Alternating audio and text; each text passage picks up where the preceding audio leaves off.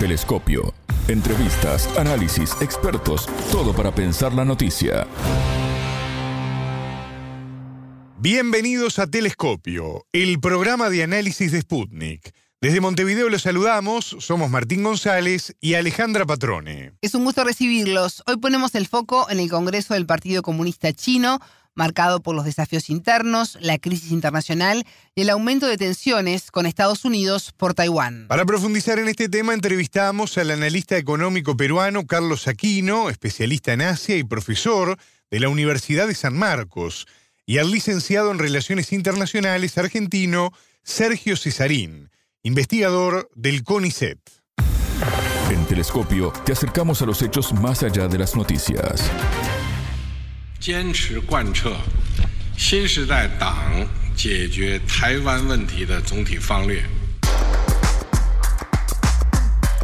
El impacto de la injerencia de Estados Unidos en Taiwán se cuela en el Congreso del Partido Comunista Chino, que desde el 16 de octubre sesiona en su edición número 20, con el desafío de iniciar una nueva etapa para el país. Si se cumple con lo previsto, Xi Jinping será ratificado en una semana como secretario general del Partido Comunista Chino, antesala de su reelección como presidente de China el próximo año. En el discurso inaugural, el mandatario dejó en claro que su país no perseguirá la hegemonía o se implicará en el expansionismo. Sostuvo además que si bien China buscará la reunificación pacífica con Taiwán, no renunciará al uso de la fuerza, en especial ante injerencias extranjeras. ¿Quiere Washington que Taiwán sea la Ucrania de China? Las acciones hostiles por parte de la Casa Blanca aumentan y son analizadas por las autoridades chinas.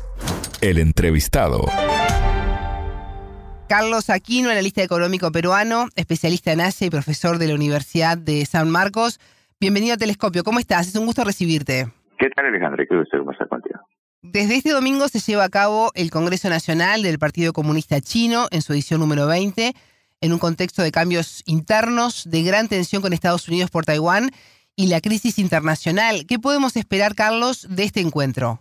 Bueno, es importante estar atentos a lo que sucede a China. Es la segunda economía más grande del mundo y ha sido en los últimos dos décadas prácticamente el país que ha aportado con casi un tercio de crecimiento, ¿no? Y también es importante porque es muy probable que se confirme un periodo de cinco años más del presidente Xi Jinping, ¿no? Ya en su discurso inaugural, el presidente Xi Jinping ha dado más o menos uh, grandes líneas de lo que podría pasar en los próximos años y bueno, eso tiene implicancias muy grandes para la economía mundial, ¿no? Ya vamos a comentar seguidamente, pero solo te adelanto uno nada más, ¿no? Porque el tema económico que, que interesa a todo el mundo, ¿no? Algunos esperaban que pudiera un poco relajarse las medidas eh, estrictas que China tiene de su política de COVID-0, ¿verdad? En China, a diferencia de otros países como Uruguay o Perú, donde prácticamente ya es normal, la gente prácticamente camina en las calles, hace todo tipo de actividades. En China hay una política de si surge un caso de COVID, prácticamente encierran la calle, el distrito, incluso la provincia, ¿no? Y eso se va a mantener porque el presidente Xi Jinping ha dicho que de acuerdo la visión que tiene más importante es la vida de la población sobre otras cosas. Entonces eso va a implicar que probablemente todavía la economía china no funciona al 100% porque va a estar sujeto a cuarentenas y eso va a hacer que probablemente este año la economía china alcance su crecimiento más bajo en varias décadas. ¿no? Solo en marzo de este año el primer Li Keqiang había dicho que China pensaba alcanzar 5.5 de crecimiento este año. Todos los indicadores indican que probablemente sea 3%, incluso algunos dicen menos, y eso tiene implicancias grandísimas pues, para la economía mundial y parece que esa política restrictiva probablemente continúe. Y en ese gran impacto que tendrá en la economía mundial también habrá consecuencias para América Latina, supongo, Carlos. Definitivamente, porque sabemos, Alejandra, que China es desde hace años uno de los motores, no el motor principal de crecimiento de la economía latinoamericana. En realidad, si uno descuenta a, de Latinoamérica México, porque México está muy ligado al Norteamérica, y además el, del comercio de Latinoamérica con Estados Unidos prácticamente el 70% corresponde a México. Si uno excluye México, prácticamente el mayor socio comercial de Latinoamérica es China, principalmente su mayor mercado, ¿no? Entonces el hecho de que el producto producto interno chino, por ejemplo, disminuya 1%, eso según algunos cálculos puede impactar en 0.3 ciento del Producto Bruto Interno de Latinoamérica. Entonces el impacto es grande, especialmente para los países de, América del Sur como Brasil, Argentina, y Perú incluso cada vez más Uruguay. Entonces sí es fundamental cómo se comporta la economía china. Por eso hay que estar muy atento a cómo se, cuál es el desenlace final, las políticas finales que apruebe eh, este Congreso en una semana que termina, ¿no? Tenemos desarrollando, Carlos, en, en los próximos días todo lo que esté sucediendo. El expresidente Xi Jinping dejó en claro que su país no va a perseguir la hegemonía o se implicará en el expansionismo. Sostuvo además que si bien China buscará la reunificación pacífica con Taiwán, no va a renunciar al uso de la fuerza, en especial ante las, las injerencias extranjeras. Esas injerencias eh, hablan claramente de Estados Unidos. ¿Quiere Washington que Taiwán sea la Ucrania de China? Bueno, ese es otro tema también de su discurso, ¿no? Primero, el presidente Xi Jinping varias veces en su discurso, más que otra vez, ha enfatizado bastante el tema del panorama internacional difícil, ¿no? Donde ha dicho pues que Estados Unidos quiere seguir con su actitud unilateral de hegemonismo y todo lo demás y ha sido muy claro, ¿no? Que prácticamente eh, la competencia con Estados Unidos eh, se está acelerando. De hecho, hemos visto que Estados Unidos, solo la semana pasada, en la semana que acaba, la semana pasada, ha incrementado medidas, por ejemplo, para tratar de eh, impedir que China pueda tener una industria de semiconductores avanzada, porque China sabe, y el presidente Xi Jinping ha dicho que China quiere alcanzar una autosuficiencia en la producción de semiconductores, porque hasta ahora eh, China para hacer algunos semiconductores, especialmente los más avanzados, necesita partes, componentes, maquinaria, diseño de Estados Unidos. Estados Unidos ha dicho que ya no lo va a dar.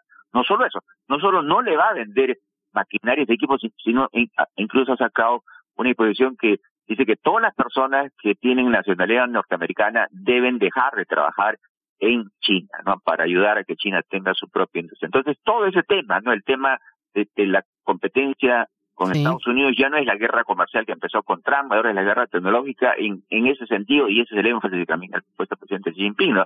Alcanzar una suficiencia eh, tecnológica, no solo eso, también eh, tener un aparato militar fuerte para, como dice, defender la integridad nacional, y, en eso mencionó varias veces a Taiwán, ¿no? Sí, en realidad el, panorama está bastante complicado y como hemos visto la competencia con Estados Unidos principalmente se va a acelerar de aquí en adelante, ¿no? Cuando mencionabas a los semiconductores, recordé un, artículo que leí del New York Times en donde Jeremy Fleming, que es un alto funcionario de inteligencia británico, aseguraba que si bien Estados Unidos, para Estados Unidos la amenaza sigue siendo Rusia, el uso cada vez mayor de la tecnología por parte de China y los avances en seguridad lo están convirtiendo en el enemigo número uno. Eh, ¿Podemos esperar un crecimiento en la hostilidad?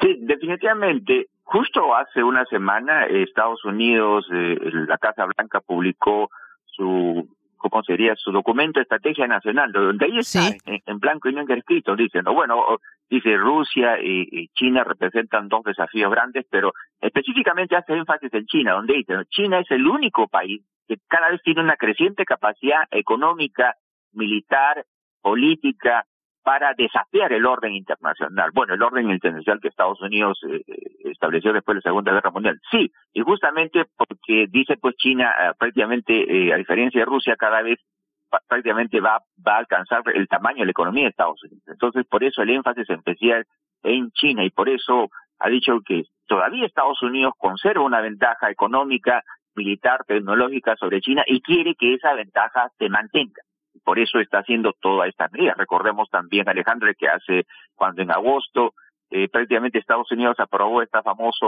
ley para incentivar la producción de chips, ¿no? Sí. Estados Unidos, perdón, va a invertir 280 mil millones de dólares en investigación y desarrollo para que Estados Unidos no pierda ese liderazgo en la producción de semiconductores. Y no solo es Estados Unidos, Alejandra, como tú sabes, está alistado, ¿no? En esta famosa alianza de los cuatro chips, ha listado a Taiwán, a Corea y Japón y Estados Unidos, porque entre estos cuatro países prácticamente controlan la mayor parte de los diseños, de la maquinaria, de las partes y componentes, de las materias primas necesarias para eh, eh, controlar industrias semiconductores. Sí, realmente el desafío tecnológico que enfrenta a China es grande y Xi Jinping lo ha sido muy claro en eso, ¿no? De confirmarse el año próximo a Xi Jinping como presidente de China, esto le permitiría consolidarse como el líder más poderoso desde Mao Zedong estamos ante un posible hecho histórico, eh, va a salir claramente fortalecido. Definitivamente. Mira, nada indica que no sea así, ¿no? O sea, por, varias razones, incluso antes de este Congreso. Usualmente, cuando un líder eh, sale después de dos términos, ya se sabía cinco años antes quién podía ser el, el próximo líder. Prácticamente no hay nadie. O sea, eso se hubiera visto en la conformación del, del Comité Permanente del Politiburo, ¿verdad? De los siete que son el, pico de poder.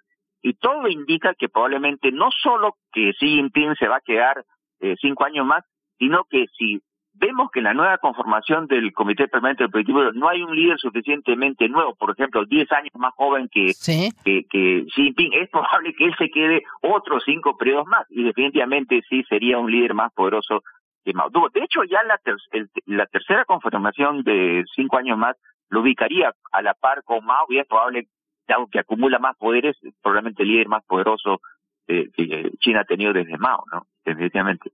Carlos Aquino, analista económico peruano, especialista nazi, profesor de la Universidad de San Marcos. Muchas gracias por estos minutos con Telescopio. Ah, encantado, Alejandro. Es otra oportunidad. Más allá de los titulares, analizamos los temas candentes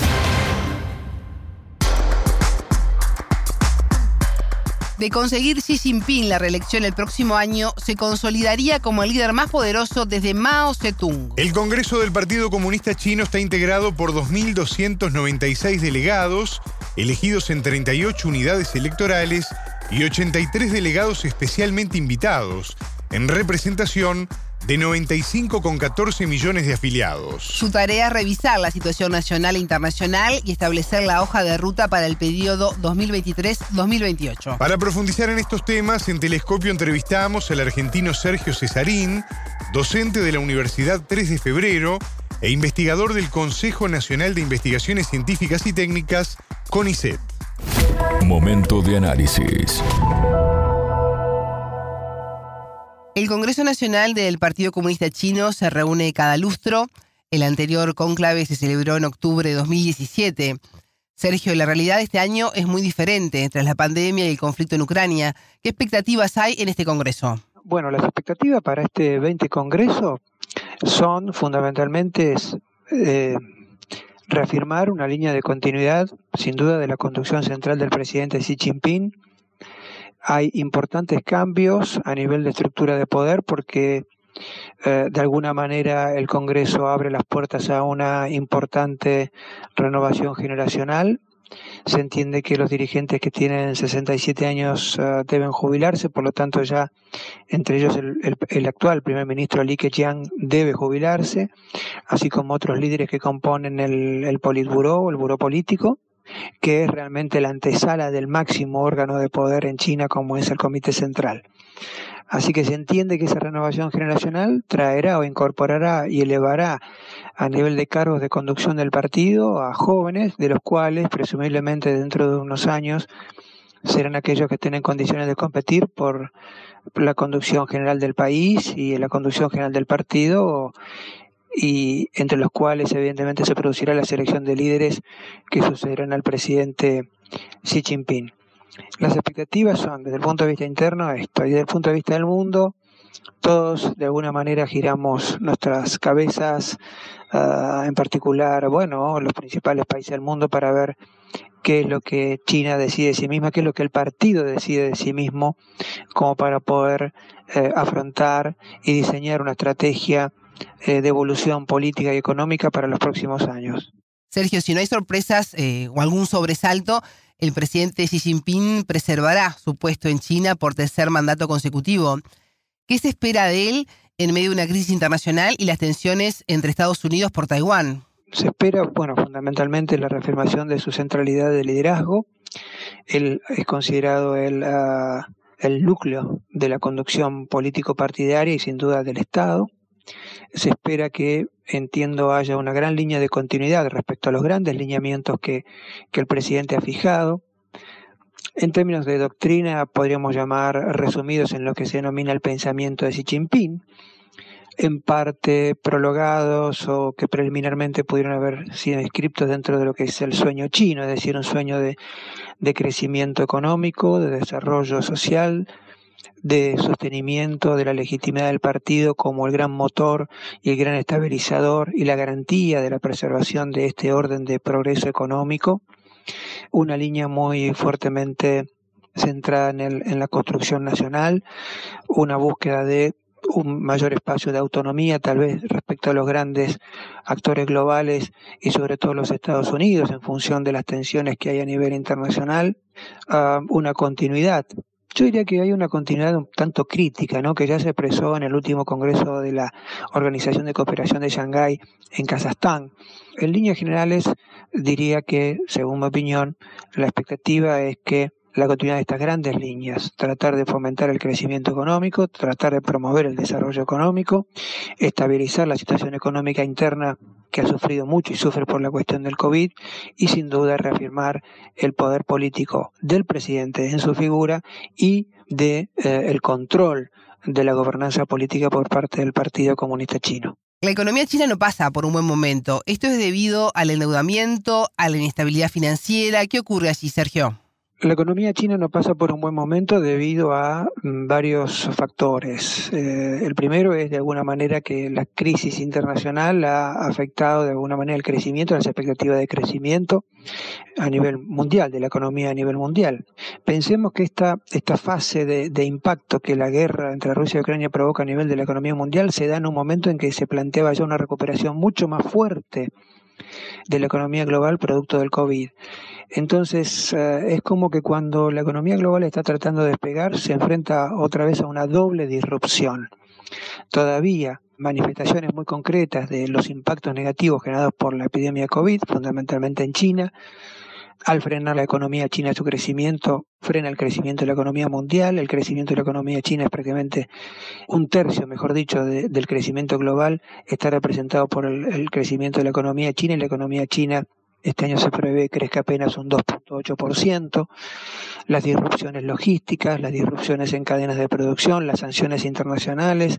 Es decir, todo esto provoca, digamos, una caída de expectativas en términos de inversión y de negocios que afectan a la economía mundial y particularmente a la economía china y de ahí, como digo, que se traduce en esta pérdida de dinamismo en crecimiento. En este sentido, los factores internos son altamente reconocidos y fundamentalmente tienen que ver con caídas en los niveles de consumo interno producto de las restricciones COVID, y eh, estos factores, como dije antes, dirección logística, eh, pérdida de dinamismo en los sectores medios urbanos y la crisis inmobiliaria que afecta ingresos y que afecta expectativa de consumo en sectores medios urbanos. ¿Y qué tan importante es este Congreso para el futuro de China? Hace unos meses se hablaba de inaugurar con él un cambio de época, la era del rejuvenecimiento, se llegó a mencionar.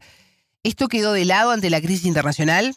No creo que eh, el, Congreso o, la crisis internacional haga perder de vista estas grandes líneas de pensamiento y de acción que China ha de tener y ha de mantener a nivel internacional, incluso más allá del, del actual presidente Xi Jinping, que es esta idea del rejuvenecimiento nacional, pensado en términos de recuperación del estatus de poder que, que China considera que merece a nivel internacional, en términos de una línea nacionalista, digamos, fuertemente reivindicativa de, bueno, su soberanía en el Mar del Sur y, uh, por ejemplo, uh, su derecho a plantear la reunificación con Taiwán. Entonces, me parece que estos grandes objetivos, que son, son grandes visiones establecidas, no dejan de claudicar.